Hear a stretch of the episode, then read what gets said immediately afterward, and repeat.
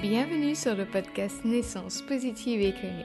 Je suis Laura Lewis, éducatrice à la naissance. Je vous accompagne dans ce beau voyage qu'est la maternité en vous aidant à bien vivre votre accouchement. Après plusieurs années en tant qu'ingénieur ayant obtenu mon doctorat, je décide de faire un tournant à 360 et je me reconvertis dans le monde merveilleux de la maternité. Et parce que tout le monde devrait pouvoir vivre un accouchement transformateur qui vous redonne confiance en vous, je vous partage à travers ce podcast de l'information et l'inspiration pour que vous aussi, vous puissiez bien vivre la naissance de votre enfant et démarrer votre postpartum de manière sereine. Restez informés et partez à l'écoute de récits d'accouchement positifs, car si c'est possible pour elle, ça peut l'être pour vous aussi. Je vous souhaite une belle écoute. Bonjour à toutes et à tous, aujourd'hui je vous retrouve pour un épisode spécial pré-éclampsie. Tiffany est naturopathe et doula et s'est spécialisée euh, dans euh, la prévention de la pré-éclampsie après avoir eu euh, cette maladie pour son deuxième enfant. Comme ça peut toucher normalement les premières grossesses, je vous invite à écouter cet épisode pour peut-être prévenir si jamais vous commencez à avoir quelques symptômes donc Tiffany en parle dans cet épisode quels sont les symptômes qui peuvent euh, nous alerter. Et elle nous parle aussi de l'alimentation à adopter pour justement prévenir de la prééclampsie. Donc ça c'est pas mal pour euh, toutes les grossesses et aussi surtout les, mamans qui ont déjà eu une prééclampsie et qui aimeraient euh, bah, ne pas revivre ce stress pour une deuxième grossesse. Je vous laisse avec l'épisode. Belle écoute Bonjour Tiffany, comment vas-tu? Bonjour Laura, bah, je vais super bien, merci. Eh ben, merci d'être avec nous aujourd'hui. Est-ce que tu peux nous parler de toi un petit peu, euh, qui tu es, d'où tu viens, ce que tu fais dans la vie? Est-ce que tu as des enfants? Ok, donc euh, moi je suis euh, bah, naturopathe et doula. Donc j'accompagne les femmes principalement pendant la grossesse. Et bah, j'habite Calais, où il fait beau en ce moment. Et euh, donc je suis maman de deux enfants de 10 et 4 ans. En fait, euh, lors de ma deuxième grossesse, j'ai vécu une maladie de grossesse qui s'appelle la prééclampsie, quelque chose que je ne connaissais pas, dont personne ne parle. Et lorsque j'ai eu cette maladie, en fait, j'ai cherché à comprendre mais pourquoi j'étais touchée. Euh, le personnel médical, souvent, enfin, m'a répondu, euh, souvent c'est lors d'une première grossesse. Bon, bah, manque de bol, pour moi, c'était la deuxième. Et euh, on m'a aussi parlé d'un changement de partenaire, comme mes filles ont 50 écarts, mais c'est pareil, manque de bol, c'est le même homme. et euh, bah, du coup, j'ai cherché à savoir. Et donc, en cherchant à savoir, j'ai d'abord, euh, je me suis d'abord formée au métier de naturopathe, parce que c'est un métier dans lequel on cherche l'origine des maladies. Et euh, ensuite, j'ai décidé de chercher les études scientifiques qui parlaient euh, des causes possibles de la prééclampsie et effectivement, il y a des tas, des tas d'études qui existent et il y a des tas, des tas de causes possibles. Et donc moi, en fait, euh, suite à tout ça, j'ai su que j'ai été touchée parce que j'avais pas mal de carences alimentaires. Je mangeais pas assez d'oméga 3, pas assez de protéines. Et j'ai aussi eu un, stress panique.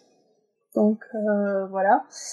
Et il y a aussi le fait d'avoir consommé une plante diurétique qui m'avait été conseillée par ma sage-femme.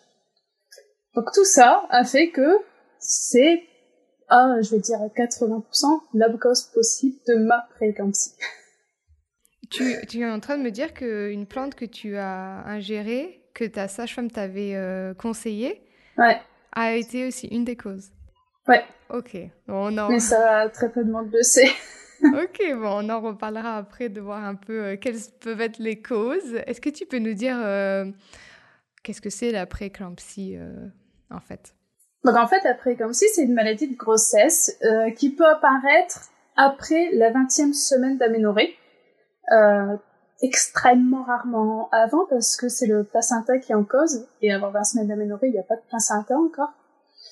Et euh, bah, cette maladie de grossesse, elle peut survenir du coup au deuxième trimestre, au troisième trimestre, et moi ce que j'appelle au quatrième trimestre de la grossesse aussi. Il existe des prééclampsies du postpartum. C'est une maladie qui est quand même assez grave parce que c'est quand même la deuxième cause de décès maternel euh, juste après l'accouchement.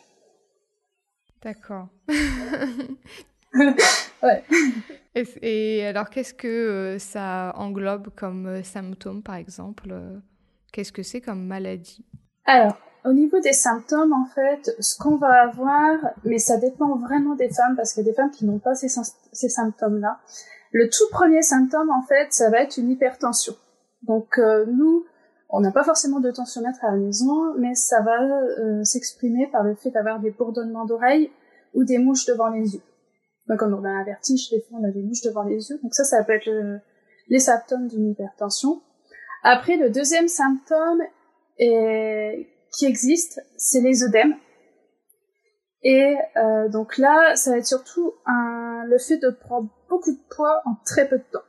Genre euh, 3 kilos en une semaine. Voilà, c'est vraiment un gros gros œdème d'un coup. Et, et c'est pareil, là des fois le personnel médical ne le repère pas tout de suite, tout de suite. Donc ça bien faire attention, bien s'écouter quand c'est comme ça. Ensuite, on a euh, les protéinuries. Donc là, c'est uniquement par analyse d'urine et pas par analyse tête. C'est vraiment quand on fait l'analyse d'urine en laboratoire où là, on peut voir les protéinuries. Et pour certaines femmes, ça va s'exprimer par euh, ce qu'on appelle une barre épigastrique. Ça va être en fait une grosse douleur en dessous du sein droit parce qu'avec la grossesse, le foie se déplace et se retrouve là sous le sein droit. Et là, vraiment, c'est, c'est urgence immédiatement. Parce que là, la prééclampsie est en train de se transformer.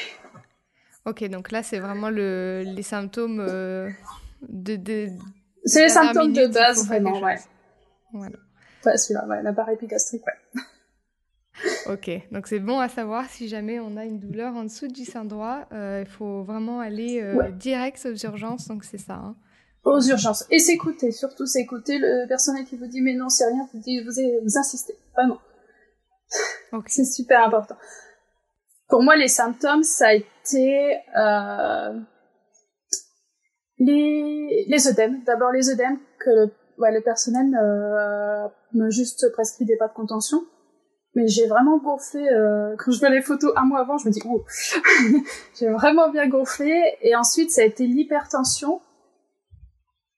Mais il est protéinurie en même temps. Mais c'est, enfin, l'hypertension, elle était là au cabinet de la sage-femme, mais pas quand je faisais mes monétés de contrôle à l'hôpital. Et la protéinurie est apparue, et là, l'hypertension, juste après, mais quasi en même temps, elle a vachement été forte. voilà, 17, 22 tensions. Donc ça, vraiment, pour détecter, c'est euh, donc les tests d'urine et euh, la prise de... de tension. ouais. C'est pour ça que la sage-femme, d'ailleurs, prend l'attention régulièrement à la femme enceinte.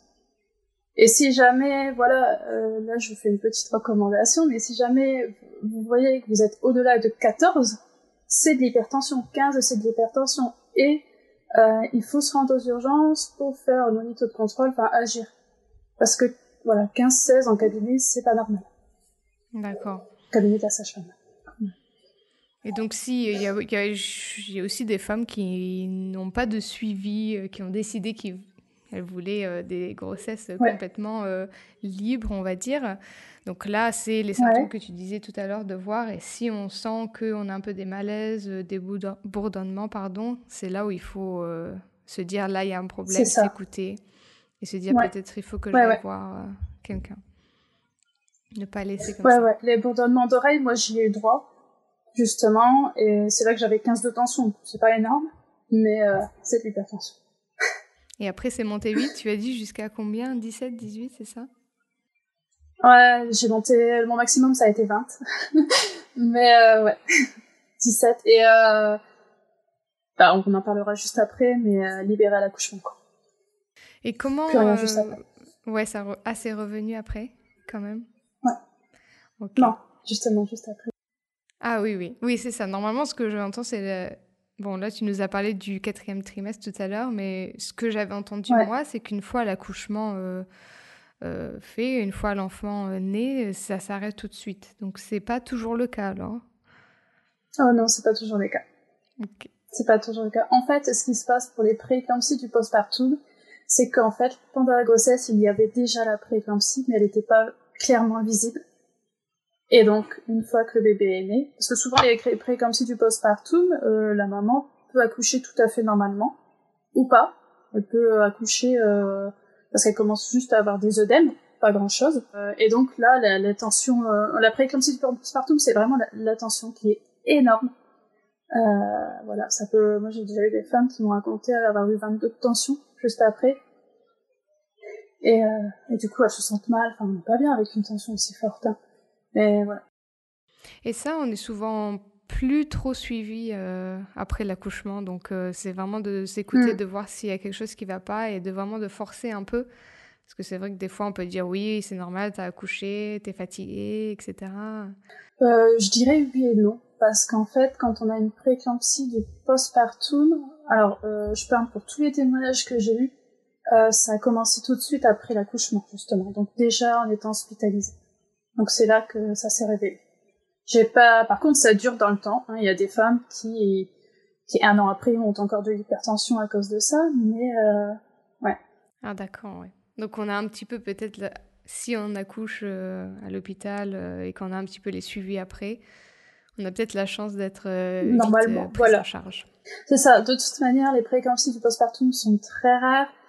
Et c'est vraiment parce que la prééclampsie était déjà installée pendant la grossesse qu'elle n'a pas forcément été vue à temps. Donc il y a déjà euh, au moins des OTM ou quelque chose, euh, peut-être une légère hypertension qui est que de 15, mais quand même les symptômes sont déjà là. Et donc, quels sont les protocoles, les tests qu'on doit faire euh, quand on se rend compte, donc peut-être rapidement ou vers la fin de la grossesse, qu'on a une prééclampsie Qu'est-ce que, qu'est-ce qu'on peut faire? Enfin, je sais pas vraiment qu'est-ce qu'on peut faire, mais qu'est-ce que le l'équipe médicale propose, quels sont le suivi, quels sont les protocoles pour essayer de stabiliser. Euh, je sais qu'il y a des déclenchements souvent, euh, peut-être même des césariennes dans certains cas. Qu'est-ce, que, qu'est-ce qui est fait euh, À quoi s'attendre? Bah, En fait, une fois que la prééclampsie est détectée, soit vous avez, elle est pas forte et donc elle a été prise à temps et vous avez la possibilité, mais c'est très rare, de rester hospitalisé allongé. Soit bah, vous êtes déclenché aussitôt. Euh, en fait, si vous restez hospitalisé allongé, c'est parce que vous êtes à votre 37 semaines d'aménorrhée. Donc euh, ils espèrent que le bébé reste une semaine de plus. Mais voilà. Sinon, euh, c'est tout de suite déclenchement.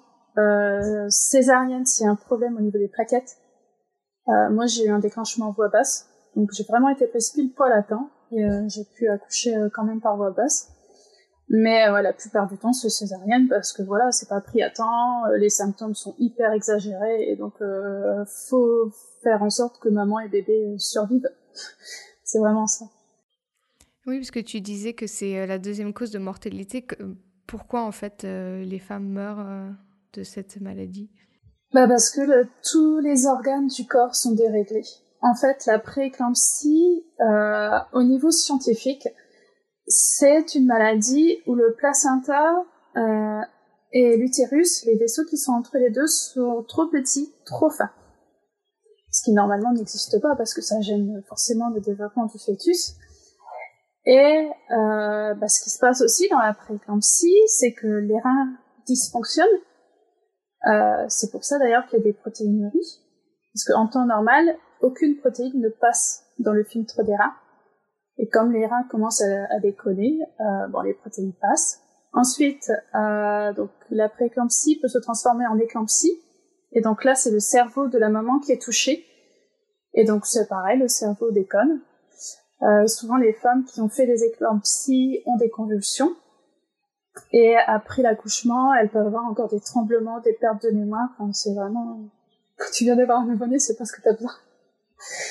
Et après, la prééclampsie peut se transformer en HELP syndrome. Et donc là, c'est le foie qui est touché. C'est pour ça d'ailleurs l'appareil épigastrique.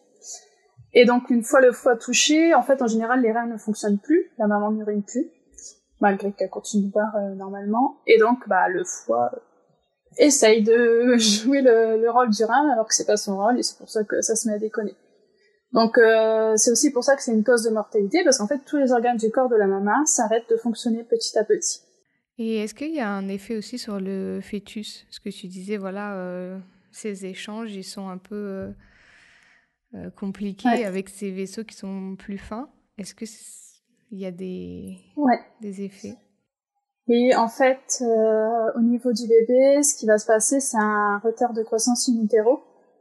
Donc, faut faire attention. Hein, tous les, on appelle ça le RCU. Tous les RCU ne veulent pas dire qu'il y a une prééclampsie derrière. Mais c'est une cause aussi de la prééclampsie et c'est aussi un décollement du placenta. Donc forcément, le bébé, il est pas bien. Et toutes les prééclampsies, de toute manière, il y a forcément un retard de croissance in. Moi, c'était le cas pour moi. Ma petite, elle est née donc à presque à 37 semaines d'aménorrhée et elle faisait 2 kg 400. Donc c'est vraiment un petit poids pour être à 37. donc voilà. Mais personne ne me l'a dit par contre. Qu'elle était petite? Ouais, c'est parce que j'ai récemment pu discuter avec une sage-femme qui me dit mais en fait ça c'est un RCU. Ah, d'accord. et ça c'était ton premier enfant? Mon deuxième. C'est parce que souvent effectivement les les pré enfin je disais souvent effectivement les prééclampsies touchent les mamans pour la première fois, la première grossesse. D'ailleurs 70% des prééclampsies touchent euh, une première grossesse. Et moi ça n'a pas été le cas. donc toi ta première grossesse euh, tu n'as pas eu de prééclampsie donc qu'est-ce qui a fait Non. Tu as dit qu'il y avait eu quelques euh, quelques petites choses qui s'étaient passées entre des carences. Euh, que tu n'avais donc pas pour ta première? Peut-être que j'avais des carences pour ma première aussi, mais j'ai pas du tout été touchée. Pour moi, ce qui a vraiment joué plus, plus, plus, c'est ce, ce, stress panique, cette peur panique que j'ai eue et euh, très probablement la plante de diurétique aussi. Mais c'est vrai que le manque de protéines a pu jouer aussi et le manque d'oméga 3 parce que j'étais à tendance végétarienne, ce qui n'était pas du tout le cas pour ma première grossesse. Ok, ça c'est bon à savoir. Moi aussi, qui suis euh, végétarienne, voire euh, parfois euh, un peu végane. Bon, ça veut rien dire, mais voilà, végétarienne, c'est bon à savoir. On verra un petit peu tout ça sur la. Après, là aujourd'hui, c'est quoi qu'il y a comme traitement médicaux, hein, vraiment du point de vue de médical, pour stabiliser ou soigner. voilà, si on s'en rend compte avant, parce qu'on va pas déclencher quelqu'un à 20 semaines. Donc, euh, si on s'en rencontre assez rapidement, qu'est-ce qu'on propose aujourd'hui? Rien. c'est clairement si j'ai déjà entendu une femme qui a eu une prééclampsie à 18 semaines, c'est un arrêt de grossesse pour le sauvetage maternel. C'est il y a rien du tout. À part l'accouchement, c'est la seule solution. Par contre, quand vous avez fait une prééclampsie, pour la grossesse suivante, vous aurez droit de l'aspirine, qui va permettre de fluidifier le sang et donc forcer le sang à passer malgré le fait que les vaisseaux sanguins soient trop petits.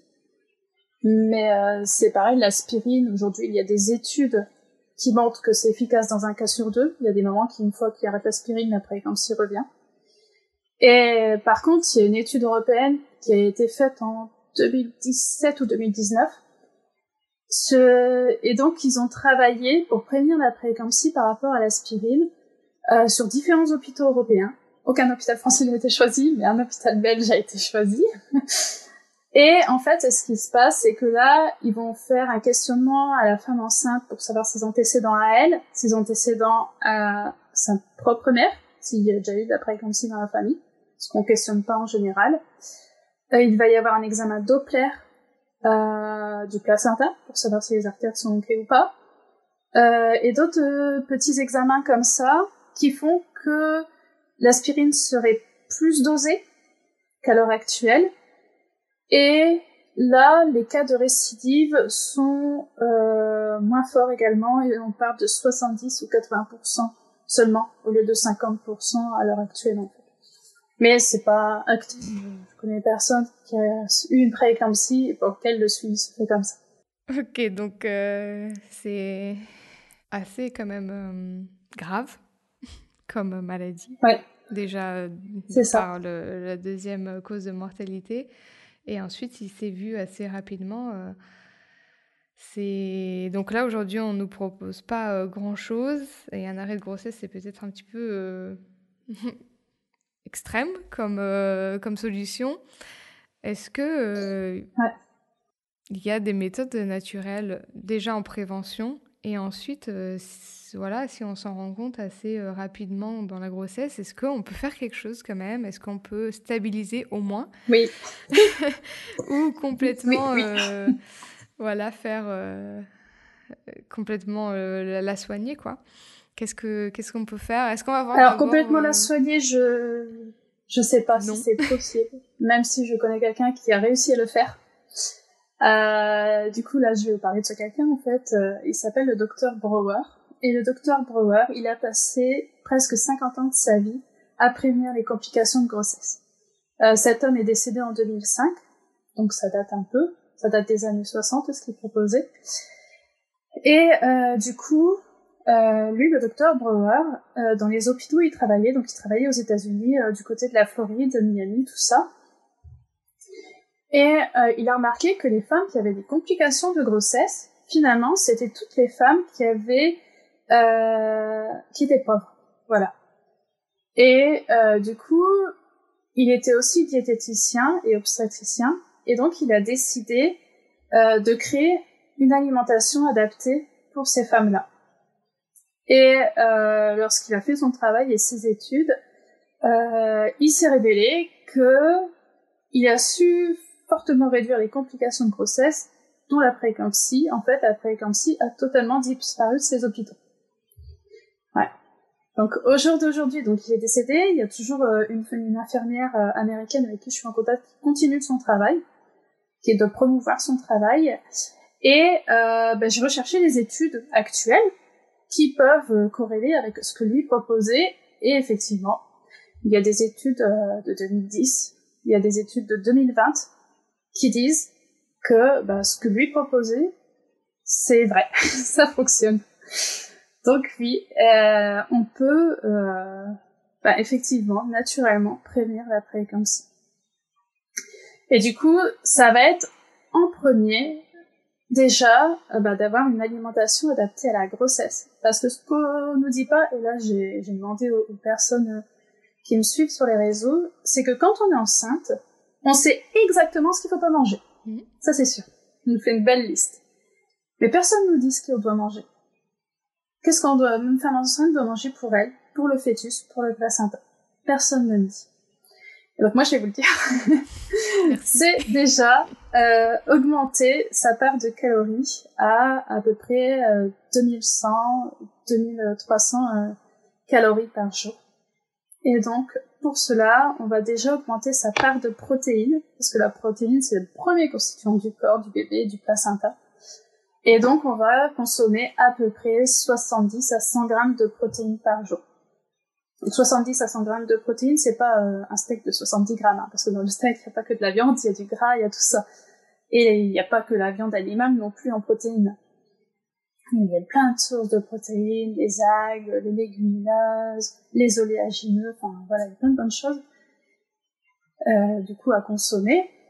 Et ensuite, euh, il y a des études qui parlent beaucoup euh, d'inflammation dans le corps des mamans qui font des prééclampsies.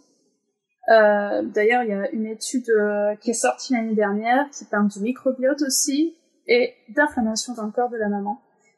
Et, euh, et donc en fait, euh, on va pas prendre des anti-inflammatoires, mais à la place, on va prendre bah, effectivement les oméga 3 parce que les oméga 3 sont anti-inflammatoires. Et aussi, euh, donc les oméga 3, on va trouver dans les poissons, dans les oléagineux toujours, dans les, les huiles. Euh, il y a le curcuma aussi qui est anti-inflammatoire, qui est sympa. Il y a le fameux lait d'or qu'on propose en post-natal euh, dans la grossesse. On peut aussi nous proposer si, si vous aimez. voilà. Et euh... tu parlais du lait, euh, du lait d'or. Euh, du lait d'or, qu'est-ce qu'il y a dedans? Le lait d'or, donc il y a du lait ou de l'eau, ça dépend des personnes. Il y a du curcuma, du poivre. Le poivre qui va permettre de libérer le principe actif du curcuma, qui est la curcumine, et donc qui va avoir cet effet anti-inflammatoire dans le corps. Et euh, ah oui, euh, je reprends. Du coup, il y a aussi le l'OMS qui recommande pour prévenir la prééclampsie de consommer euh, du calcium. Alors, euh, c'est vrai que c'est une recommandation qui est faite principalement pour les pays en voie de développement, mais quand je vois les femmes que j'accompagne, euh, je me rends compte que en fait personne ne consomme 2 grammes de calcium euh, dans la journée.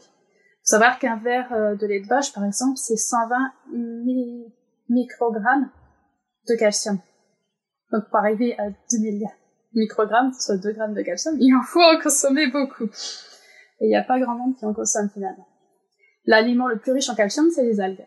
Là, une portion de 100 grammes d'algues, vous avez plus que 2 grammes de calcium dedans. Mais voilà, donc il y a aussi les oléagineux. C'est un super aliment, les oléagineux. Mangez-en en gogo pendant la grossesse. les oléagineux contiennent du calcium, notamment l'amande. Il y a des légumes, le brocoli qui contient du calcium. Enfin voilà, après. Euh. Et voilà. Et donc c'est vraiment une bonne recommandation. Et c'est vrai que lui, le docteur Brouwer aussi, il recommandait de consommer beaucoup d'aliments riches en vitamine A.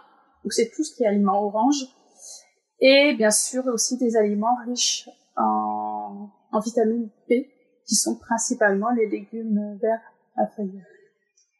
Et c'est vrai que euh, dans ces recommandations, il y a vraiment euh, il y a ça qui, qui en compte. Et les produits laitiers, par exemple, c'est quatre sources de produits laitiers par jour, bah, justement pour avoir la belle quantité de calcium.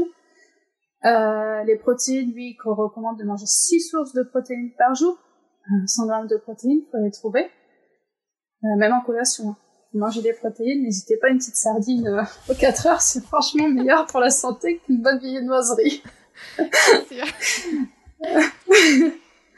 Oh ouais, ça c'est tout un, en fait, un vraiment un rééquilibrage alimentaire à faire, mais pour que la, grossesse se fasse de façon optimale. Et je voulais aussi parler un petit peu, euh, donc pour finir sur l'alimentation du sel. Parce que qui dit hypertension dit on supprime le sel.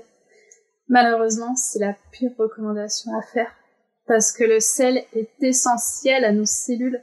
Hein, sur nos petites cellules, euh, on a des, pompes à sodium-potassium. Mais du coup, ça veut dire que s'il manque du sodium, apporté uniquement par le sel dans l'alimentation, et les algues aussi du coup, bah, il y aurait trop de potassium dans le corps et ça déséquilibrerait complètement euh, l'osmose euh, du corps finalement. Euh, et là, j'ai retrouvé encore des études dessus où ils conseillent maximum 2 grammes de sel par jour pour justement prévenir la prééclampsie. Et 2 grammes de sel, je me dis, c'est quelque chose que si on mange pas des aliments ultra transformés, c'est facilement faisable. Hmm. Donc il y a ça aussi à supprimer, tout ce qui est caca industriel. c'est très mauvais pour la santé. Et puis après, donc euh, bah, la gestion du stress aussi peut aider à prévenir la prééclampsie. Il faut savoir que beaucoup de mamans enceintes sont stressées. Je connais très peu qui vivent une grossesse non stressante. Et il faut savoir que la première chose de stress pendant la grossesse, bah, c'est tout simplement déménager. C'est un truc à pas faire quand on est enceinte et beaucoup de femmes euh, enceintes ou de familles décident de déménager à ce moment-là. C'est pas top. Voilà. Euh, et puis pratiquer une activité physique, hein. marcher tous les jours, c'est très bon aussi par rapport au stress. Hein. Hmm. c'est vraiment très très bon. Donc avec un rééquilibrage, on peut essayer de stabiliser pour pas que ça amplifie, euh, que ça devienne ingérable en fait, c'est ça, pendant la grossesse. Ouais, ouais, ouais. C'est ça aussi le, le problème que j'ai, euh, enfin le problème que j'ai, c'est moi qui l'ai, mais euh, que je remarque, c'est ben si la femme est hospitalisée, malheureusement, elle peut pas consommer tout ça. Et la nourriture d'hôpital, j'allais dire, ouais. c'est la pire nourriture pour la santé, quoi. C'est chauffer, réchauffer, rata réchauffer. C'est vraiment, il y a plus de nutriments, il y a plus de minéraux, il y a plus rien dans la nourriture d'hôpital. Si vous pouvez vous faire amener à manger, faites-le, mesdames. Ce serait meilleur, mais ouais, en fait, euh, le docteur Brewer, lui, a réussi, euh, même pendant des cas de prééclampsie, à faire en sorte que la maman puisse continuer la grossesse un maximum et réduire, du coup, notamment l'hypertension et, tout ça. Parce que si, euh, si on, on fait rien, en fait, euh, la tension va monter, les œdèmes vont s'augmenter. Mm. Voilà. Donc là, si on arrive à rééquilibrer un petit peu, je trouve que c'est un petit prix hein, à, faire euh, pour euh, quand même sauver sa vie. Peut-être son accouchement aussi, qui sera peut-être un petit peu plus doux, euh, pas déclenché, etc. Donc c'est vrai que des fois, on, a, si on a d'autres enfants aussi, on n'a pas le temps de se faire à manger, on n'a pas envie, on a d'autres choses dans la vie à penser, mais c'est quand même un petit prix pour, pour un gros... Bah, en fait, c'est le vraiment la bonne alimentation, c'est le point de départ pour prévenir toutes, je vais dire quasiment toutes les maladies. Quoi. Tant qu'on mange bien, tout va bien. C'est ça. Je pense que des fois, c'est quelque chose qu'on oublie. C'est quand même. Enfin, c'est comme si on mettait de l'essence dans une voiture qui est diesel, c'est ça marche pas. C'est ça. Et donc nous pareil si si on donne pas de, de, la nourriture qui est nourrissante pour son corps, pour ses cellules, c'est sûr qu'on peut pas fonctionner. Et si ça dure depuis longtemps, ça va très profondément et donc la cause de beaucoup de maladies je sais que la naturopathie, c'est, c'est, cette philosophie-là, hein, mais je suis d'accord aussi de toute façon. Et donc, si on revient un peu à, toute cette alimentation, donc là, c'est, tu me parlais d'une femme qui est enceinte et qui, euh, qui a découvert qu'elle, a de la pré, qu'elle fait de la prééclampsie. Donc, un rééquilibrage serait nécessaire. Si euh, soit ben, c'est une première grossesse et on veut être sûr que c'est pas quelque chose qui nous arrive, ou alors, on a déjà eu, euh, ben, par exemple, toi qui voudrais un autre enfant maintenant. Mhm. Qu'est-ce que tu ferais en amont, avant même la conception euh, de cet autre enfant, pour être sûr que ça ne t'arrive pas de nouveau? Pour être sûr, en fait, euh, bah, déjà trouver des. Moi, pour moi, ça va être de trouver des techniques pour gérer mon stress, parce que clairement, c'est ça. Et par rapport à l'alimentation que dont j'ai parlé, ça sert à rien de commencer cette alimentation avant justement le le deuxième trimestre. Même si au premier trimestre de grossesse, on peut commencer à mettre en place petit à petit les choses. D'ailleurs, c'est pour ça, le premier trimestre, on y va tout doucement. Mais vraiment, au début du deuxième trimestre, il faut que l'alimentation adaptée à la femme enceinte soit vraiment mise en place pour prévenir euh, les, la prééclampsie et d'autres maladies de grossesse. Euh, en fait, euh, donc lui, le docteur Brower, et il y a une étude aussi euh, qui est parue en 2021, qui parle euh, que cette maladie a pour origine un faible volume sanguin. Et donc c'est pour ça, euh, en fait, la femme enceinte, elle doit passer de 3 litres de sang à 5 litres de sang, en sachant qu'il y a un bébé en construction, donc c'est constamment 5 litres de sang, c'est pas comme nous, quand on n'est pas enceinte, on n'a pas besoin de plus, les 3 litres, ok? Et euh, c'est pour ça que euh, l'alimentation adaptée, ça sert à rien de le faire avant d'être enceinte, parce qu'on n'a pas besoin d'augmenter ce volume sanguin. Mais pendant, si, ça aide. Et voilà. Et c'est vraiment apparemment ça qui serait la cause. Donc aujourd'hui, scientifiquement, il y a des études scientifiques, mais voilà, c'est... Et en fait, le fait d'augmenter ce volume sanguin, bah, ça permet simplement au vaisseau sanguin entre l'utérus et le placenta et du corps en général de la maman d'être plus beau. Et donc, euh, normalement, ça doit prévenir la fréquence. Ok, donc voilà, donc c'est vraiment quand on est déjà enceinte. Euh, parce que je pense qu'il doit y avoir certaines femmes qui doivent avoir peur en fait euh, d'être euh, à nouveau enceinte si jamais ça a été oh bah ouais, à la dernière minute. Et il y en a même qui veulent plus d'enfants suite à ça. Hein. Oui, bah, je veux bien le croire. parce qu'il y a eu des, des... C'est vrai que si c'est vraiment pas pris, et, malheureusement c'est rarement pris à temps après, comme si il y a des dégâts, bah, comme je vous dis, hein, les organes euh, déconnent petit à petit, et il y en a qui, il y a des femmes qui ont été jusqu'à subir une greffe euh, des reins. Parce que les reins ne fonctionnaient plus du tout. Oui, il y a des séquelles même après alors. C'est vraiment le, problème même de cette maladie, c'est que, enfin, j'ai beaucoup de témoignages de mamans qui me disent, hein, l'œdème est là, euh, elles disent, au médecin, euh, ben, j'ai grossi euh, beaucoup, mais je comprends pas pourquoi. Il y a des médecins qui disent, bah, arrêtez de manger. c'est pas, c'est pas ça. enfin, on prend pas 4 kilos en une semaine parce qu'on mange de trop, quoi. C'est hmm. pas enceinte. enfin, voilà. Ou bien, euh, j'ai même eu des, des mamans qui m'ont dit, bah, moi, j'avais 16 de tension, ma sage-femme, elle m'a dit, vous pouvez rentrer chez vous. Non. C'est vraiment, en fait, c'est vraiment important, c'est de vraiment connaître les symptômes et, euh, et de s'écouter. Quand on, on, sent que ça va pas, bah c'est que ça va pas. Et là, on va aux urgences, et tant pis si le euh, médecin, dit, mais non, tout va bien pour aller rentrer chez vous. Non, vous sentez que ça va pas, vous restez sur place et vous faites la chieuse s'il faut. Oui, je dis mais toujours, faites la chieuse. Écoutez-vous.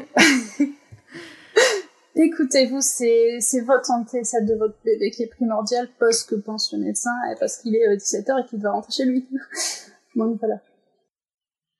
Et tu disais donc euh, que c'est euh, donc ce, ce, volume de sang euh, qui serait la cause. Est-ce que il y a certaines femmes où, qui seraient plus, plus touchées que d'autres?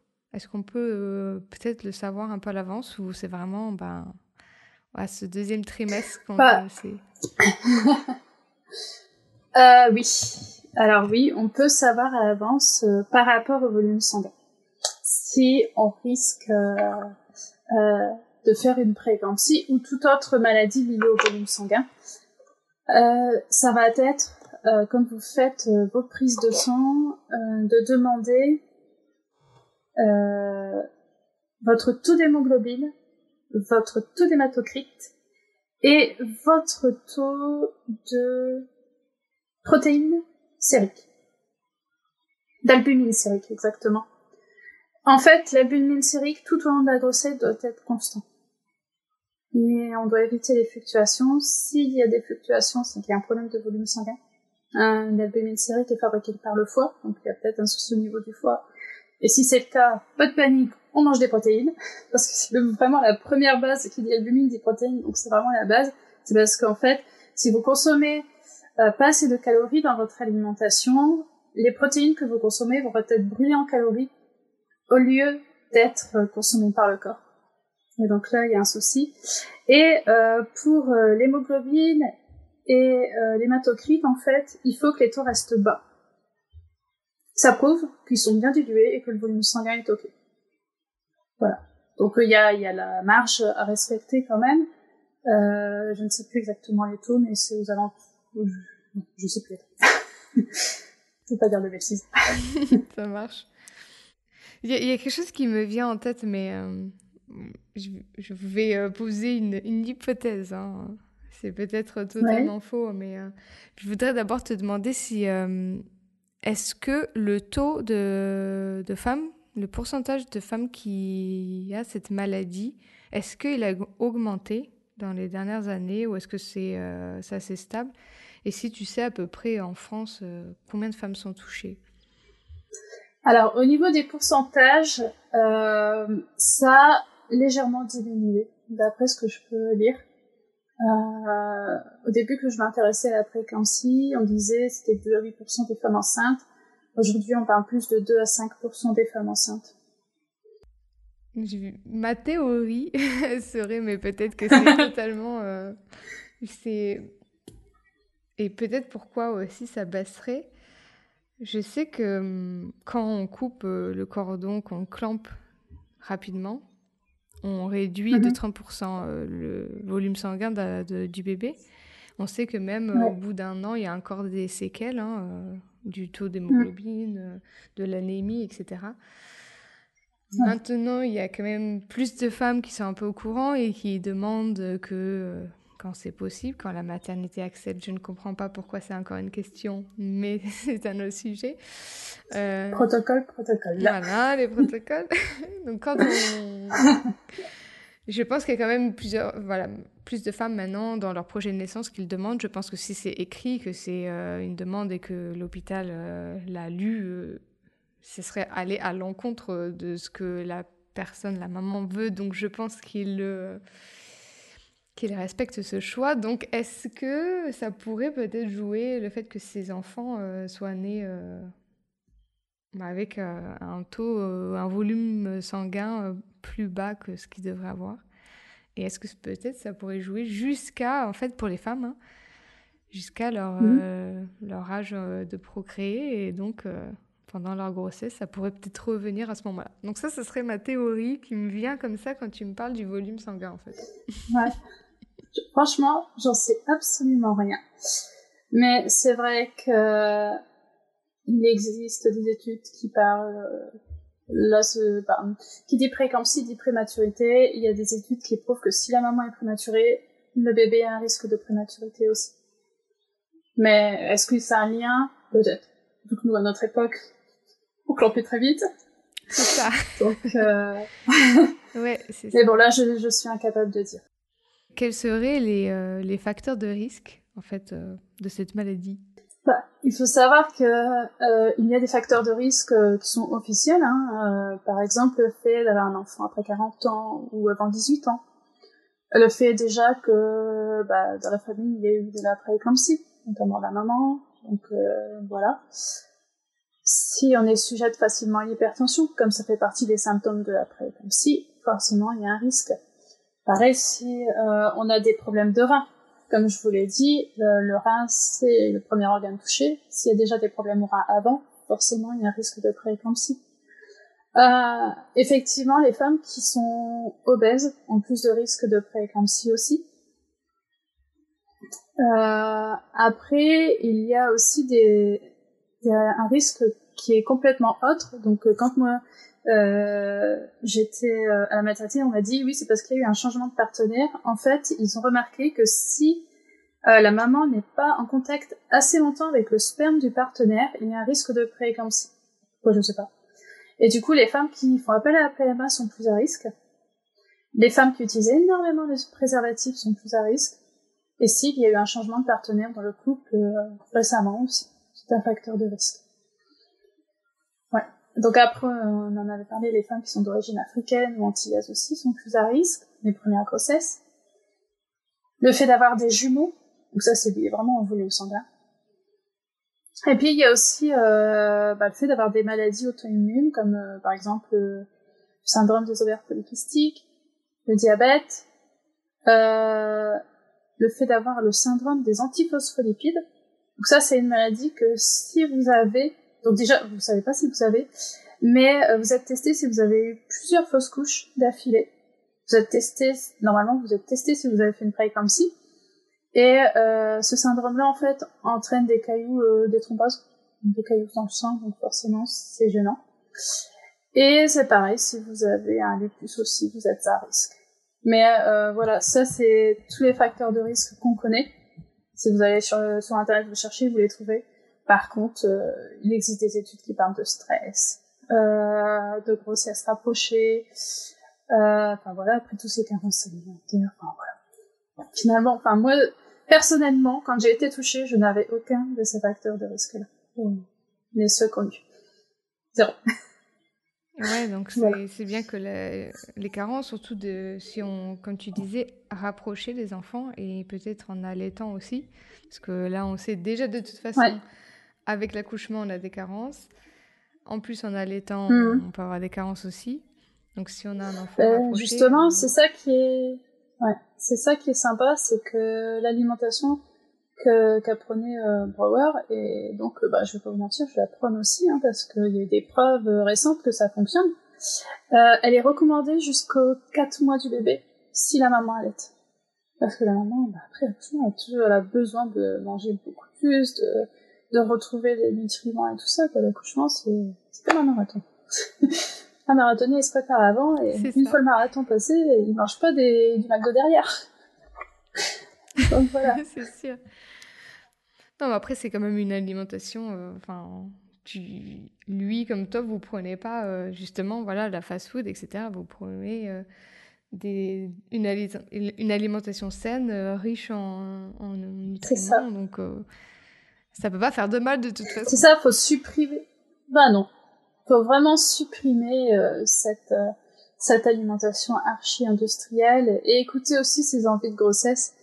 Euh, là, je me souviens d'une des femmes que j'ai accompagnée qui avait envie de manger des chips. Je lui ai dit, écoute, euh, arrête les chips déjà, c'est pas bon. Mais si t'as envie de chips, c'est parce que ton corps même des oméga 3. Donc, va te plonger peut-être... Donc, je vais proposer les oléagineux, tout, ça. Elle dit, je kiffe les noix de cajou. Bah, je mange des noix de cajou à la place de tes chips, tout simplement. et j'ai des femmes qui m'ont dit, mais moi j'avais des avis de manger du poisson, manger du poisson, vous en avez besoin. C'est ça. Le corps, en fait, il t'envoie des... tout ce que tu as envie comme ça quand tu es, euh, es enceinte, c'est justement parce que tu en manques. C'est ça. Les envies de grossesse, en fait, c'est les besoins de la maman, vraiment. Comment tu as su que, hum, que ces chips, c'était par rapport euh, aux oméga 3 et pas par rapport au sel, par exemple, qu'il lui manquait du sodium euh? Comment tu fais euh, Bah parce qu'elle mangeait du sel euh, non raffiné. Ah, c'est ça aussi par rapport au sel, c'est plutôt du sel non raffiné, donc du gros sel qu'il faut manger et pas le sel fin de table il n'est pas bon non plus pour la santé. Donc ouais, donc c'était pas le sel et donc comment ça se fait qu'une chips ça t'a fait penser aux, aux omégas C'est du gras. C'est du gras. Dès qu'on a envie de gras en fait, c'est qu'on a besoin de bons gras et pas de mauvais gras. Euh, c'est comme les envies euh, des femmes enceintes qui ont besoin de manger du sucré. Mhm. C'est pas du sucre qu'elles ont besoin, c'est de glucides. Donc les glucides, on va manger un peu plus de, de glucides complètes en plus. Complètes ou semi-complètes, ça dépend ce qu'on arrive à consommer. Ça va être du pâte, du riz euh, semi-complet ou complet. Enfin voilà. Ouais, donc c'est bon à savoir ça. Voilà. Si on a envie de, de fast-food, on manque de d'oméga 3. Alors, Et si on a envie de sucré, on ça. manque euh, de glucides. Qu'est-ce qu'il y aurait d'autre euh, Tu sais, des fois, il y a des femmes qui... Après, moi, je j'en connais pas. hein, et moi, ça m'a pas fait non plus, mais euh, qui ont envie de manger de la terre. Donc, est-ce que c'est pas du fer peut-être par là Ou de la terre, de l'herbe?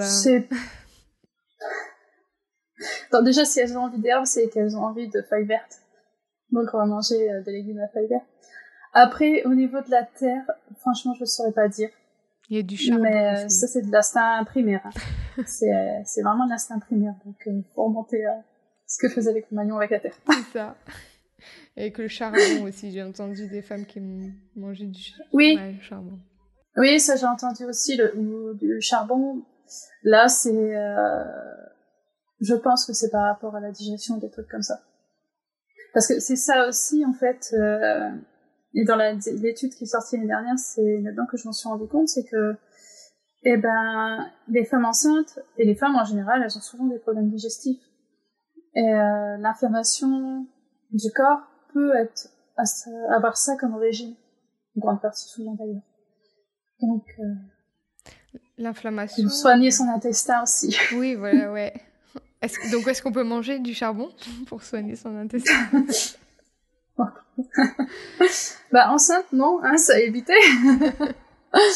Euh, c'est vrai que bah, l'étude que, que- dont je parle, ça portait sur les probiotiques. Donc, si vous avez déjà des soucis intestinaux, les probiotiques, ça va seulement vous faire plus de mal. Donc après, là, c'est vraiment un, un accompagnement spécifique euh, par rapport euh, à la, la perméabilité intestinale. Oui, ça, c'est. Oui, c'est un peu les, le- les mots de, de notre euh, génération, je dirais. euh, Ces problèmes de digestion, d'intestin irritable, Ouais. etc. La microbiote C'est est tellement importante. Et euh, par rapport à l'inflammation, moi, euh, de ce que j'ai entendu, mais voilà, après peut-être tu vas nous apporter plus d'informations, mais que justement les produits laitiers à base de lait de vache, le lait de vache, ça, ça cause de l'inflammation. Mhm. Je dirais le sucre aussi, euh, donc raffiné, hein, etc. Ouais. Euh, en fait, tous ces, tous ces aliments, bah déjà le lait de vache, euh, on ne devrait pas en consommer à l'âge adulte parce que bah déjà c'est du lait pour le veau, c'est pas du lait pour nous, c'est une. Et de deux, ben nous quand on a un bébé, je pas vers deux ans, ça, le sevrage arrive, ben il y a plus besoin de lait derrière, c'est tout, c'est fini. Et ensuite pour le sucre, en fait, le sucre c'est il y a des études qui sont sorties, euh, des études sur les rats, où ils ont proposé aux rats euh, de l'eau sucrée et un autre groupe de rats de la cocaïne. Ouais, Et on a entendu parler. Ouais. Et du coup, le- l'eau sucrée était beaucoup plus addictif que la cocaïne pour les rats. Ils préféraient aller boire l'eau sucrée que la cocaïne qui était euh, proposée. Pour dire à quel point c'est quand même très mauvais pour la santé. En fait, euh, ce qui se passe, c'est, euh, bah, il y a aussi des études là-dessus par rapport à la prééclampsie, c'est qu'on parle de stress euh, oxydatif. Et en fait, le stress oxydatif, c'est le stress de nos cellules. Donc nous, on connaît le stress, hein, quand on est une situation, qu'on n'est pas bien, on se sent pas bien, mais il y a aussi un stress de nos cellules du coup, et ce stress-là provient de l'alimentation, de l'environnement. Donc si on est stressé, on stresse aussi nos cellules. Enfin voilà. Et c'est vrai que les aliments, euh, bon déjà ultra transformés, c'est à supprimer. Le trop de sucre, c'est à supprimer. Comme je viens de dire, c'est aussi addictif que la cocaïne. Donc euh, pour dire à quel point c'est vraiment mauvais. Euh, après, je vous interdis pas de, de manger un gâteau de temps en temps pour vous faire plaisir. Attention, on a le droit de se faire plaisir Euh, tous comme- les jours. Comme c'est tellement addictif, des fois, moi, il y a des périodes où je me dis, ok, j'arrête, j'arrête, j'arrête. Et, et en fait, dès que je reprends quelque chose de sucré, c'est reparti, quoi. c'est vraiment tellement Bah, drogue. ça. Oui, c'est une drogue. C'est vrai que les femmes sont addictes au chocolat. Mais après, il y a moyen de remplacer le sucre, en fait. On peut prendre du sucre complément. Euh, par exemple, le sucre euh, Rapadura, qui est du bon sucre complet. C'est vraiment le, ça vient de la, de la canne à sucre, mais c'est meilleur que le sucre de canne complet qu'on peut trouver en grande surface. Euh, ça s'appelle aussi le muscavado en grande surface du coup. C'est vraiment un, bon sucre pour la santé parce que il n'y a pas que du sucre dedans, il y a aussi des, des nutriments et des oligo-éléments qui sont importants pour la santé. Il y a le sirop d'érable qui est sympa aussi pour remplacer les sucres. Donc il y a toujours moyen de remplacer autrement. Mais dans l'idéal, il faut faire maison. oui, c'est sûr. Bon, après, hein, quand tu as envie de manger. Après, je suis pas spécialement viennoiserie, etc. Mais c'est vrai qu'ici en France, euh, c'est difficile de résister quand on mange un ou, deux. Ah bah, il faut savoir que le petit déjeuner français, ah oui, c'est le rien de pire pour la santé. C'est clair. Qu'est-ce que tu... C'est trop, trop, trop sucré. Qu'est-ce que tu conseillerais pour le petit-déj, tu vois? Parce que moi, c'est vraiment un truc où, des fois, je me dis, je préfère rien manger que manger ça. Et je sais qu'il faudrait que je mange, et surtout quand tu es enceinte, il faudrait pas faire ça. Hein. Et des fois, je me dis, je préfère rien manger parce qu'en fait, ça, je veux dire, clairement, ça me saoule de trouver quelque chose qui est sain pour le matin. Après, c'est vrai qu'en Angleterre, euh, on mangeait, en fait... Ils ont un très bon petit déjeuner. Voilà. Après, c'est... C'est ça. Après, moi, je, je mange pas euh, du bacon, etc. Donc, euh, après, euh, des... un œuf avec du... Comment ça s'appelle? Des, des, haricots. donc, ça, c'est le truc typique anglais. Ouais, ouais. Mais voilà, après, t'as pas envie de... Et c'est bon pour la santé. Bah, en fait, idéalement, le matin, on doit manger des protéines et des sources d'oméga 3. C'est tout ce dont le corps a besoin pour commencer la journée. Même les fruits sont pas obligatoires au petit-déj. C'est minimum protéines oméga 3. Et donc les protéines, bah voilà, il existe plein de sources aujourd'hui. Hein. Les œufs, comme tu dis, les haricots rouges euh, anglais, euh, le poisson. voilà. C'est vrai que c'est difficile hein, quand tu déjeunes le petit pain, voilà. Enfin, je sais ce que je fais, hein, c'est pour ça que je dis. Mais c'est vrai que c'est difficile quand t'as l'habitude de manger des tartines avec ton café de passer au poisson. Mais euh, après, il y a le houmous, par exemple. Il y a aussi, euh, je crois, les graines de chia, hein, qui a, ils ont ah, beaucoup de, de, protéines dedans, il me semble. Les protéines de chia, c'est trop bon. Oui, moi j'adore. en plus, on peut mettre un peu de sucre. C'est ça. Ça peut être un petit sucré, hein, de chia pudding. Ça peut être sympa. Voilà, c'est ça. Ou même sans sucre et puis de mettre des fruits juste pour un peu le côté sucré. Hein. Sans mettre du sucre. Enfin, c'est ça, mais le souci des, des fruits, c'est que quand ils sont consommer. Enfin, les fruits, en fait, le problème, c'est qu'ils sont très très vite digérés dans les intestins. Et si vous mangez ben, du poisson, de la viande avec, euh, ça va traîner dans les intestins, ça va entraîner des ballonnements. Donc, euh, ouais. Un peu de chia et puis un peu de fruits. Et... Voilà. c'est ce que je fais de temps en temps. Et puis remplacer, ben, manger par exemple du, du pain complet, du pain simple. Euh, du beurre de cacahuète aussi, c'est sympa, la place du beurre classique. Enfin, voilà, c'est pas trop trop euh, changer, on va petit à petit. ouais, mais si on pouvait commencer avec le petit déj, je pense que ça, ça nous, ça nous prend un bon départ pour la journée en fait. Parce que déjà, si on est tout sucré euh, dès le matin, euh, moi je vois que c'est tout ce que j'ai envie dans la journée. J'ai envie de sucrer toute la journée. Alors que si tu commences peut-être avec une touche salée, tu auras peut-être moins envie de ça dans la journée bah Déjà, il n'y aura pas de coup de pompe à 10 heures. C'est ça.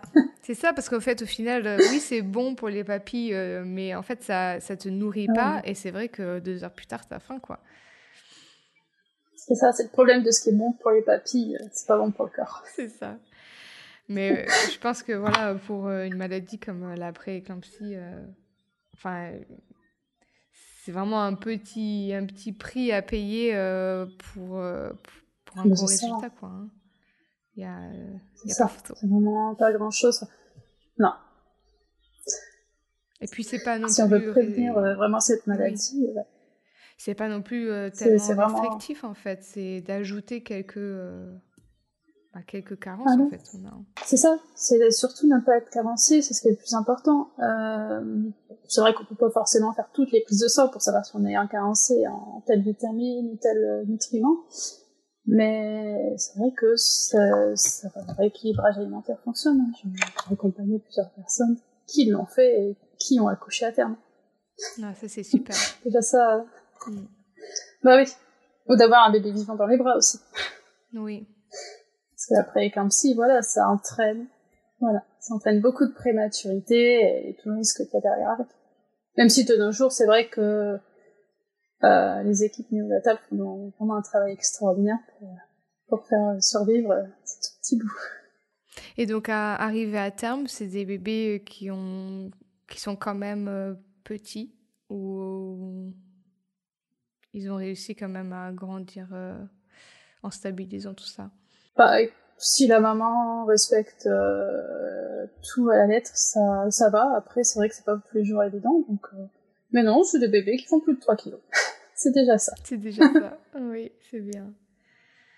Ouais, c'est bien parce que je pense que c'est pas quelque chose dont on nous parle, tu vois. Je, moi, j'étais enceinte en Angleterre et euh, j'ai eu une prise de sang au début et puis euh, une pour euh, la trisomie, tu vois, pour détecter. Mais à part ça, j'ai pas eu de prise de sang. ils regardaient par contre les urines s'il y avait des protéines, ça c'est sûr à chaque fois. Mm-hmm.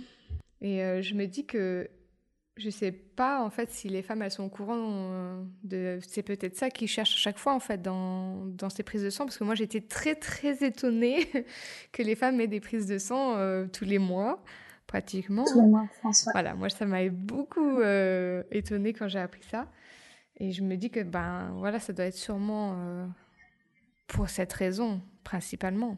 Je vois pas. Bah, en fait, c'est pour euh, tout la recherche clairement de, de, complications de grossesse en général. Mais euh, ce que j'ai parlé là, l'hémoglobine, euh, euh, l'hématocrite et l'albumine sérique. Déjà, l'albumine sérique, elle n'est pas forcément recherchée. L'hématocrite, euh, pas systématiquement non plus. L'hémoglobine, si, mais c'est pour savoir si on est anémie ou pas. C'est pas forcément par rapport à la prééclampsie parce qu'on sait, en fait, on sait pas. Moi, c'est vraiment l'infirmière en Amérique qui me dit, euh, qui m'a dit, euh, c'est ça qu'il faut chercher, c'est ça qui permet de savoir. Donc. Euh... Donc là, en fait, on fait ces prises de sang pour quelle raison euh, Parce que qu'est-ce qu'il y a d'autre qu'on peut voir comme problème? Le diabète gestationnel qu'on peut voir dans les prises de sang, forcément. C'est la première chose qu'on cherche en France. Oui, oui. Et, Ouais, c'est pas là. Alors que... Je vois ta tête, c'est pas top. Bah, de toute façon, j'ai envie de dire que si euh, on suit un régime euh, quand même assez euh, ah équilibré, ça peut toujours arriver. il y a régime équilibré et régime équilibré parce que moi, c'est quelque chose qu'on me dit souvent. Oui, j'ai une alimentation équilibrée, pourtant j'ai fait la préclampsie. Je dis mais c'est équilibré comment Parce que personne, comme j'ai dit, personne ne dit aux femmes enceintes qu'elles doivent clairement manger. Hmm. Avoir une alimentation équilibrée hors grossesse, c'est pas l'alimentation équilibrée de la grossesse très très différent.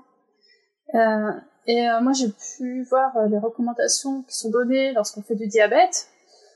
Bah c'est pareil, ils recommandent de supprimer le sel.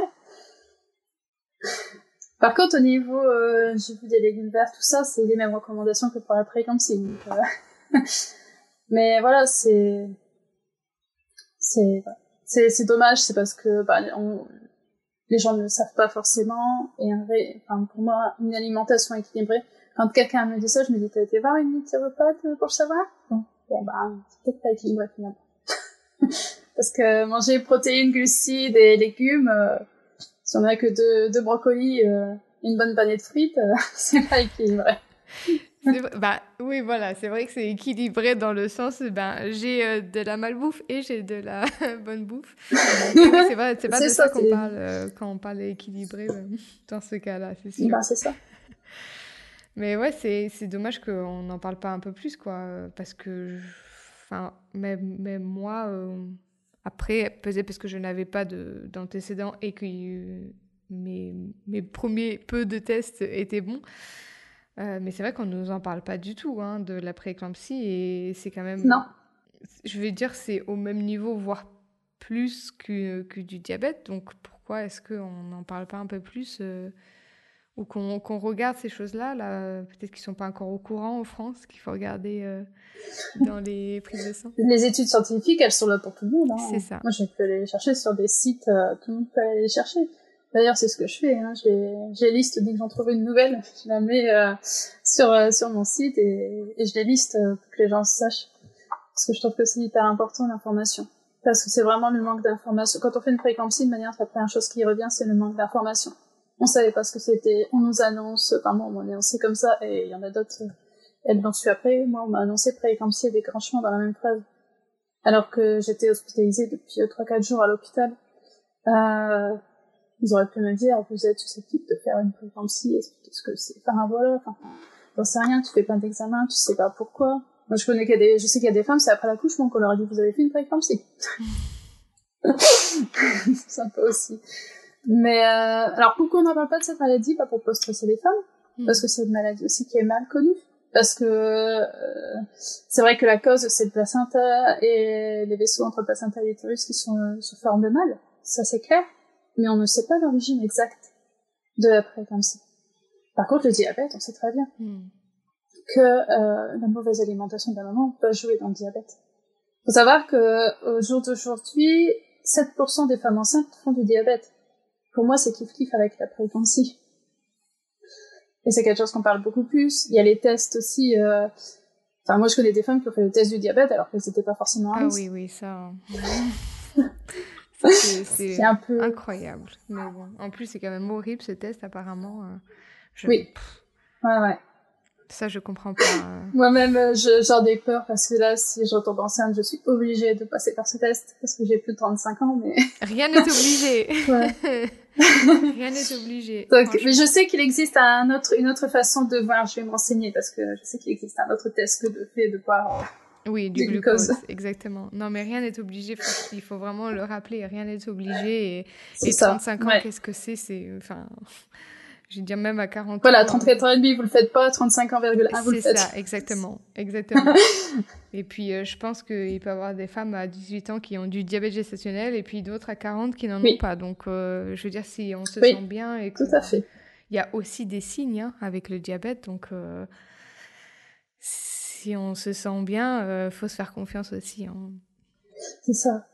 Mais là, c'est vraiment une parenthèse, le diabète. J'ai une amie qui a fait le fameux test. Et euh, avant le test, elle n'avait pas de diabète. Et après le test, elle a fait du diabète. Mais elle était deux points au-dessus de la norme. Donc elle a dû faire un régime spécifique et tout. Bah, je ne sais plus les chiffres exacts. Je veux dire une bêtise. Si le si euh, le chiffre il est de 3,20, euh, et ben elle, elle était à 3,22, donc elle fait du diabète. voilà. Mais en plus, euh, si, je suis bien informée, il me semble que le. Bon, c'est que il peut, c'est susceptible d'avoir des bébés qui sont euh, ben, plus gros peut-être. Hein. Oui, des gros bébés, susceptibles. Des gros bébés. Et au final, c'est euh, de, d'injecter, on va dire, des, des antibiotiques à la naissance ou pendant l'accouchement, il me semble à ce moment-là, pour le diabète. Non, si on ne compte pas les prendre de toute façon, voilà, ça sert à rien de faire le test euh, du diabète. Après, c'est vrai que si on suit euh, l'évolution du bébé avec les suivis, euh, on, le verra de toute façon. Mais bon. Et puis le, souci, enfin moi j'ai déjà entendu hein, des femmes, on leur prévoit un gros bébé à cause du diabète, on le déclenche avant. Et pas du tout. Ou une césarienne programmée, et en fait le bébé a vraiment un bon, bon poids. Quoi. Mm n'est pas plus gros que la moyenne. Oui, c'est comme les échographies qui sont pas toujours euh, justes. ça, c'est un peu bah, la surmédicalisation de, de, la grossesse au final. C'est ça, c'est ça, c'est le l'effet néfaste. C'est ça. Je, Il y a les bons effets qui permettent de détecter justement les maladies et les effets néfastes où à la moindre euh, petite bricole, je dirais, il y a un risque. Oui, c'est ça. Je pense euh, qu'il y a quand même la plupart des grossesses. Tu vois, tu parlais de ben là de jusqu'à 5% maintenant, euh, on va dire même 8, euh, que ce soit pour le diabète ou pour la prééclampsie, c'est quand même peu. Ce serait, je pense, le plus judicieux parce qu'il y a beaucoup de femmes en fait à qui on fait peur pendant ces échos, pendant ces tests en fait, qu'il n'y a rien du tout. C'est ça. Donc de, de faire peut-être un peu moins de suivi, comme moi j'ai eu par exemple, j'ai eu voilà, on m'a mesuré le ventre et puis on m'a testé les urines et c'est tout en fait, c'est tout ce que j'ai eu pendant mon suivi et ça me suffit totalement.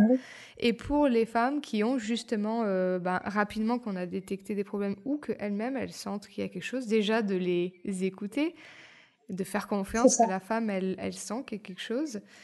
Et puis, ben voilà, de suivre ces femmes-là, euh, d'utiliser l'énergie pour euh, ces femmes qui ont besoin au lieu de, d'ajouter des tests inutiles aux femmes qui n'en ont pas besoin pour leur faire peur pour rien. Je serais d'avis comme ça. Tout à fait. Et peut-être il pourrait faire un peu de recherche sur la prééclampsie pendant ce temps-là. ah bah les recherches sont faites. Hein. Là actuellement, en fait, les, les scientifiques cherchent un gène responsable de la prééclampsie. Donc c'est vrai qu'il existe une prise de sang que l'on peut faire, mais moi j'ai pu contacter une infirmière qui l'a fait cette prise de sang sur laquelle on lui disait euh, vous êtes à risque de faire une prééclampsie. Euh, non, vous n'êtes pas à risque de faire une prééclampsie et au final elle a fait une prééclampsie derrière. Ok. Donc euh, aujourd'hui le test il n'est pas encore euh, sûr à 100%. Mais les recherches cherchent vraiment un gène actuellement. Ok. Mais c'est comme toute maladie, c'est plurifactoriel quoi. C'est il y a plein de sources possibles de maladies quand on est malade, voilà, il y a plusieurs choses possibles, l'alimentation, la psychologie, oui, c'est ça. Il y a plein de choses. Et oui, hmm. on est des, des êtres euh, compliqués. c'est ça. Très euh, complexes plutôt que compliqués, on va dire complexes. C'est ça. Et en fait, le but, c'est vraiment de, bah, quand on sait quelles sont les, les, choses possibles pour prévenir telle ou telle maladie, bah, c'est mettre toutes ces chances euh, de côté pour prévenir finalement. Ah oui, Comme ça, on sait que bah, si la maladie arrive, bah, on aura fait tout ce qu'il faut. Déjà, c'est déculpabilisant. Si elle arrive pas, bah, oui.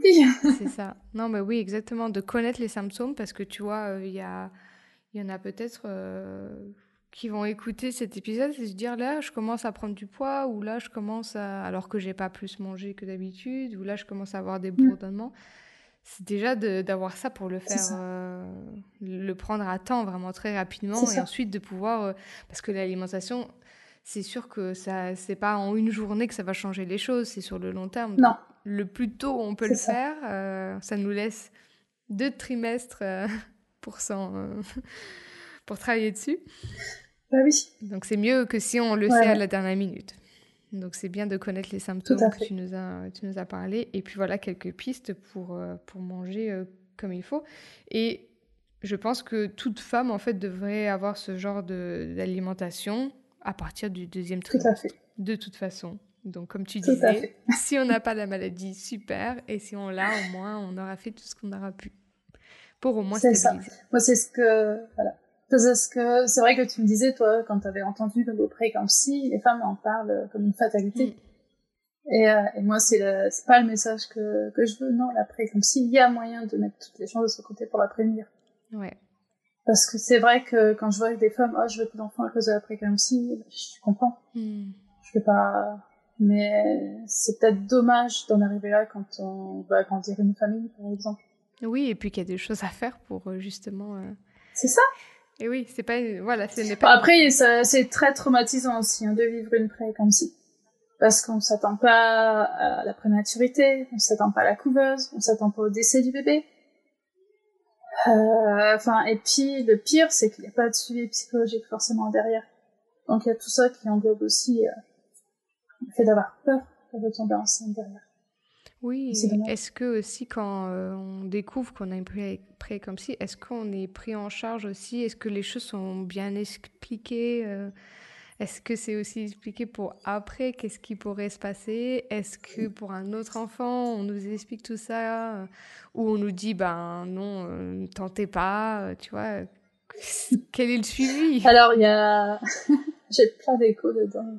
Alors déjà, on vous dit pas que vous faites une si Super. Voilà. Et si les médecins sont sympas pour vous le dire, mais on vous le dit pas, pour pas vous faire peur encore plus. Parce que si vous cherchez sur internet, ça peut du bien. oui, mais bon, quand on sait pas, c'est aussi. Euh, moi, je trouve que quand on est en forme. Bah, c'est la même chose. Hein. Ah c'est ça. Idéalement, on vous annonce et on vous donne des techniques euh, pour gérer le stress ou des solutions derrière pour, euh, se détendre, pour dire ça va aller. Mm. Même si c'est. Voilà. Euh, après, une fois que vous avez fait votre prééclampsie, normalement, alors moi c'est la sage-femme à qui j'ai parlé qui m'a dit, normalement, un mois après, euh, vous avez rendez-vous avec un gynécologue qui vous explique ce qui s'est passé. Ça n'a pas été le cas pour moi. voilà. Et pour une prochaine grossesse, bah, vous dites que vous avez fait une prééclampsie en général, et tout de suite vous passez en grossesse à risque, mm. avec de l'aspirine derrière. Donc l'accouchement, moi j'avais prévu un accouchement à la maison, et donc, pas d'accouchement à la maison, pas d'accouchement en maison de naissance, pas d'accouchement en plateau technique. Voilà. On nous vole, ouais, c'est un peu dommage parce qu'on nous vole un peu notre accouchement, notre grossesse, alors qu'il y a des choses qu'on peut faire et ils sont pas. Et il y a des, des... Et, les... médecins sont très alarmants parce que souvent ils disent ah vous avez fait une prééclampsie, bah, vous avez 80% de chances d'en refaire une. ah bah merci. Ah bah c'est des discours de, témoignages de femmes que j'ai eu. Hein. Il y a ça ou bien les médecins qui disent ne vous inquiétez pas, vous en aurez plus. voilà. C'est ouais. Bah oui, il y a l'aspirine. Mais l'aspirine fonctionne pas à tous les coups, comme tout médicament fonctionne pas à tous les coups pour euh, les gens, c'est normal. Mais, voilà. Mais c'est ouais. C'est vraiment, enfin, il existe des moyens de prévenir l'après, comme si de prévenir n'importe quelle maladie finalement, et et mettez-les en place parce que la plupart du temps c'est des moyens très faciles. C'est juste euh, dites adieu euh, à l'alimentation ultra transformée euh, trouvez des techniques pour gérer votre stress faites un peu de sport même si c'est juste euh, marcher faire le tour du, du pâté de maison enfin voilà améliorer votre hygiène de vie. Et prendre peut-être des compléments alimentaires et voilà. Oui pour ouais, pour ces carences quand on connaît ouais, les carences. Peut-être même d'aller tester en fait de qu'est-ce qui nous manque pour aller bah, les prises de sang, voilà. Bon, il y en a qui sont payantes hein, quand on cherche certaines vitamines ou quoi, mais il y en a qui sont totalement gratuites et faut pas hésiter à les demander. Euh, les vitamines A, vitamine D, vitamine E, c'est gratuit, vitamine K, c'est payant par exemple. C'est des choses qu'on ne demande pas et quand vous faites un bilan sanguin, les médecins ne le demandent pas forcément. Bah, c'est bon à savoir pour le demander euh, si jamais euh, ça nous arrive. Euh, Toutes les vitamines, tous les minéraux, le fer, le calcium, le magnésium, faites les prises de sang, je saurai. Euh, oui, c'est bien de savoir. Mais même, je pense que tout le monde devrait faire de temps en temps des, des petits bilans comme ça, de voir qu'est-ce qui nous manque. Ça pourrait peut-être régler certains problèmes euh, qu'on a. Euh. Ou alors consulter une naturopathe, parce qu'on peut voir en regardant le corps ce qui manque. Oui, c'est ce que j'allais te, te, demander d'ailleurs. Qu'est-ce que tu proposes comme, comme accompagnement, justement par rapport à la pré-éclampsie Qu'est-ce que tu proposes? Où est-ce qu'on peut te retrouver si on a envie de pas d'en savoir plus, si on, se rend compte que c'est euh, notre problème et que notre qu'on est, qu'on est en train de faire cette maladie hein, et qu'on a besoin de soutien. Comment est-ce que euh, qu'est-ce que tu proposes? Où est-ce qu'on peut te, retrouver? Alors euh, c'est marrant que enfin c'est bien pour moi en fait qu'on ait ce, ce podcast aujourd'hui parce que justement je suis en train de modifier mes accompagnements pour les améliorer encore mieux. Et en fait, euh, bah, je propose un accompagnement qui s'appelle Agir contre la prééclampsie, carrément. Parce que oui, c'est possible.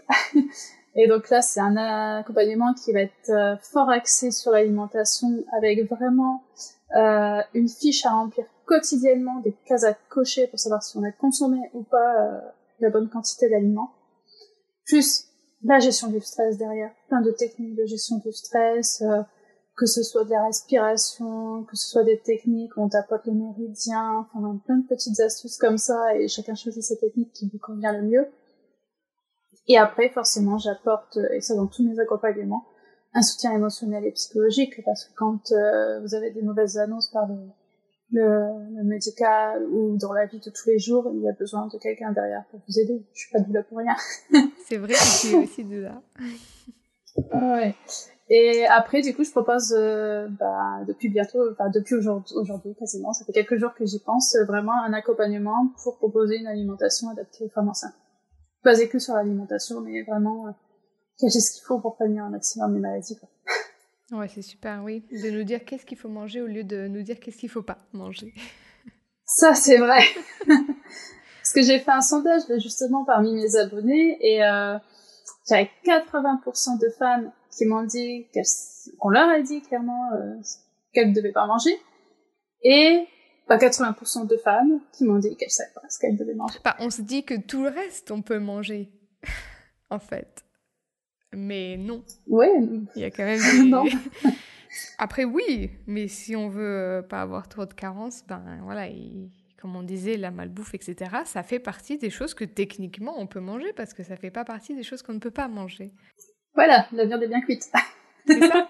Elle est bien cuite. Euh, il n'y a pas de voilà de, de, de, ouais, de choses crues. Il n'y a pas de, charcuterie. Enfin voilà.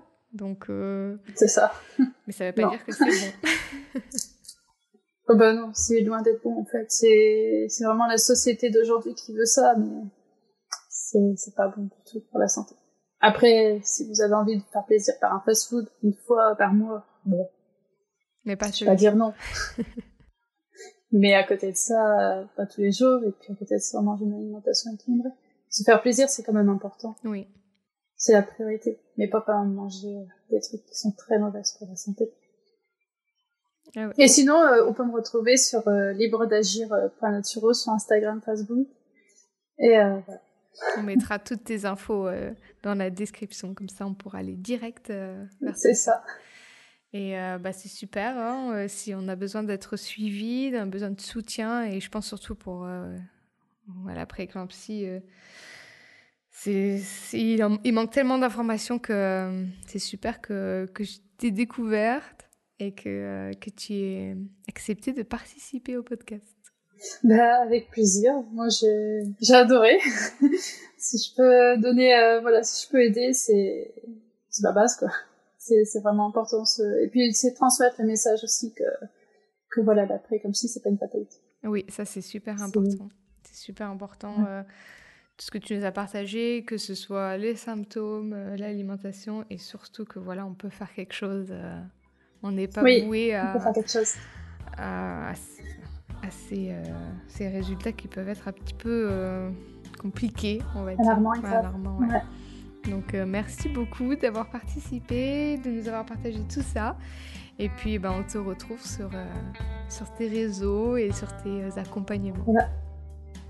voilà, merci à toi de, de m'avoir proposé ce podcast et j'étais ravie de, de participer. Merci beaucoup, Tiffany, à bientôt. À bientôt.